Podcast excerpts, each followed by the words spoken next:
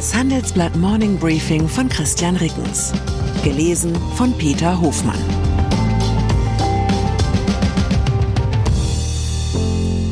Guten Morgen allerseits. Heute ist Freitag, der 31. März, und das sind unsere Themen. Angeklagt, Trump droht Strafprozess.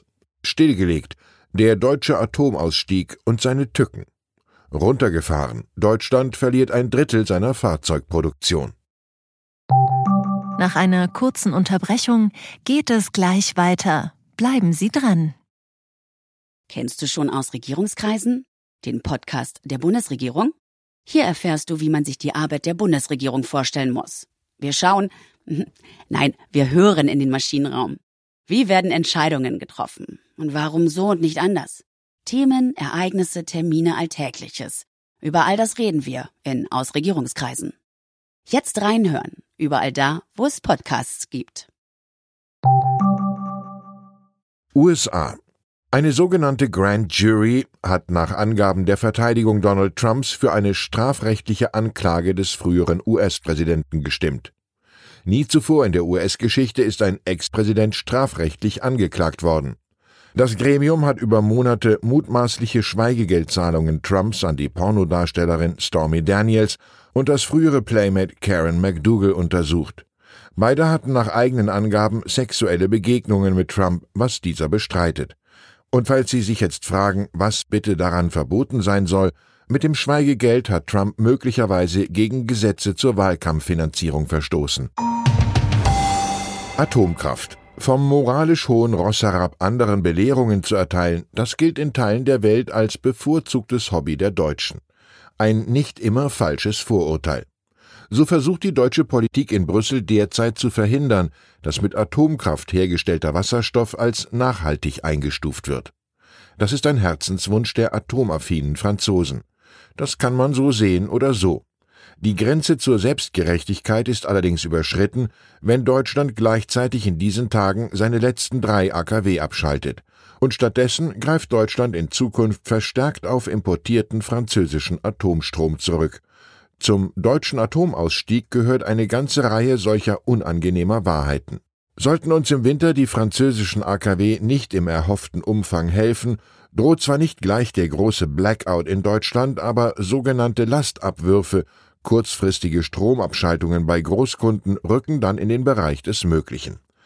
Wenn trotz AKW aus auch noch der Kohleausstieg bis 2030 gelingen soll, müssen in Deutschland nicht nur Wind- und Solarenergie in enormem Tempo ausgebaut werden, parallel müssen innerhalb von sieben Jahren rund 50 neue Gaskraftwerke entstehen. Die müssten Strom liefern, wenn der Wind nicht weht und die Sonne nicht scheint. Und sie müssen sich später auf Wasserstoffbetrieb umrüsten lassen. Das klingt illusorisch, das ist es nach Einschätzung von Experten auch.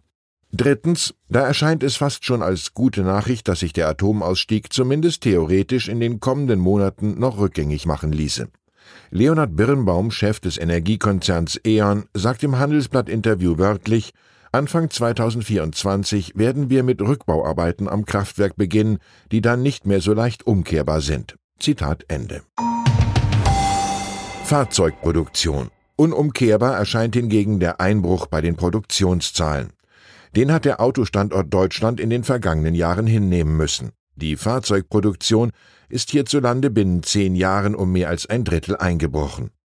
Autokonzerne haben 2012 in Deutschland noch rund 5,6 Millionen Pkw und Kleintransporter gefertigt. 2022 sind es nur noch 3,6 Millionen gewesen. Das zeigen Zahlen des Informationsdienstes Marklines. Die liegen dem Handelsblatt exklusiv vor. Im gleichen Zeitraum hat sich die Auslandsproduktion von Volkswagen, BMW, Opel und Mercedes-Benz von mehr als acht auf mehr als zehn Millionen Fahrzeuge erhöht.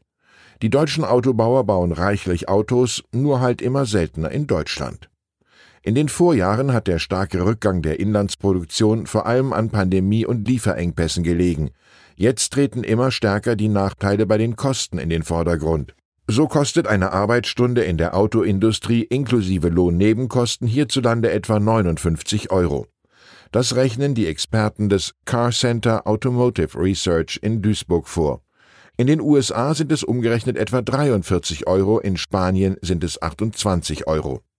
Gerade Kleinwagen lassen sich in der Bundesrepublik offenkundig kaum noch zu vertretbaren Kosten produzieren. So wird VW den ID to All nicht in Emden bauen, sondern in Spanien. Es ist der erste Stromer des Konzerns für weniger als 25.000 Euro. Wenn es sich in einem Hochlohnstandort wie Deutschland nicht mehr lohnt, Kleinwagen zusammenzuschrauben, ist das noch kein Grund für Untergangsszenarien. Wir sollten uns aber selbstkritisch folgende Frage stellen. Wo entstehen in der Bundesrepublik eigentlich die neuen Jobs, die ein ähnlich hohes Lohnniveau bieten wie die Autobranche? Flugzeuge.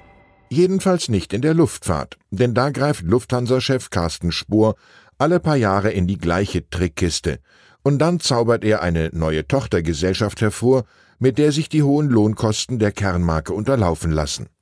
Mit City Airlines könnte es demnächst wieder soweit sein. Auf dem Spiel stehen die letzten Inlandsflüge der Lufthansa. Bislang ist die neue Gesellschaft nur eine Drohung Spurs. Damit will er die Pilotengewerkschaft Vereinigung Cockpit zu Zugeständnissen zwingen. Aber es ist eine sehr realistische Drohung. Die neue Airline hat sogar schon eine Webseite.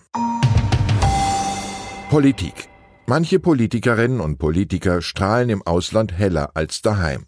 Während der Kanzlerschaft von Angela Merkel war es fast schon ermüdend, sich auf Auslandsreisen anzuhören, man habe ja such a cool Prime Minister. Zumal man ja nicht immer gleich mit einem belehrenden Kurzreferat über Licht und Schatten der Ära Merkel reagieren will.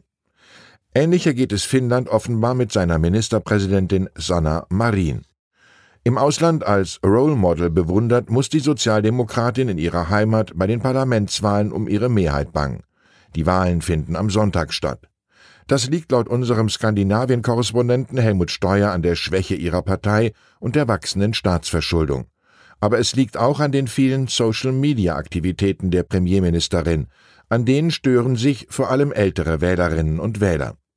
Ob es Marins Wahlchancen hilft, dass die Türkei als letztes NATO-Mitglied gestern der Aufnahme Finnlands zugestimmt hat, eine breite Mehrheit im türkischen Parlament hat dafür votiert, eher nicht, denn Marins Außenpolitik der klaren Kante gegenüber Moskau ist in Finnland ohnehin kaum umstritten.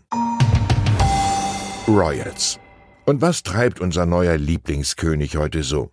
Charles III. fährt mit dem ICE nach Hamburg. Dort legt er unter anderem in der Ruine der Kirche St. Nikolai einen Kranz nieder. Das klingt nach Gedenkroutine, es ist aber durchaus bedeutungsvoll. St. Nikolai wurde bei den britischen und amerikanischen Bombenangriffen von 1943 zerstört. Königin Elisabeth II. hatte es zeitlebens vermieden, allzu ausdrücklich den deutschen Opfern des britischen Bombenkriegs zu gedenken, das ist verständlich. Schließlich hatte sie selbst noch miterleben müssen, wie die Nazi-Luftwaffe 1940 und 1941 englische Städte bombardierte. Ich wünsche Ihnen einen Wochenausklang mit ausschließlich guten Erinnerungen. Herzliche Grüße, Ihr Christian Reckens. Zur aktuellen Lage in der Ukraine. Russischer Geheimdienst nimmt US-Journalisten fest. Russland beschuldigt Ivan Gerkovich, Korrespondenten des Wall Street Journal, der Spionage. Die Zeitung fordert seine sofortige Freilassung. Gerkovich drohen bis zu 20 Jahre Haft. Russland stellt im April den Präsidenten des Sicherheitsrats Kritik an UN. Der UN-Sicherheitsrat soll den Weltfrieden wahren, doch Beobachter erwarten, dass Russland seine anstehende Präsidentschaft für die eigenen Interessen missbraucht. Weitere Nachrichten finden Sie fortlaufend auf handelsblatt.com/Ukraine. Wie navigieren Deutschlands Top-Vorständinnen durch die aktuell schwierigen Zeiten? Hören Sie es selbst bei der Female All-Star Boardroom Session am 14. Mai. Mit dabei Maria Ferraro von Siemens Energy, Viktoria Osatnek von E.ON, Sopna Suri von RWE Generation und Antje von Dewitz von Vaude. Wir sprechen mit Ihnen über die Stärkung der Wirtschaft, das politische Klima und die geopolitischen Krisen. Seien Sie dabei, femaleallstarboard.de.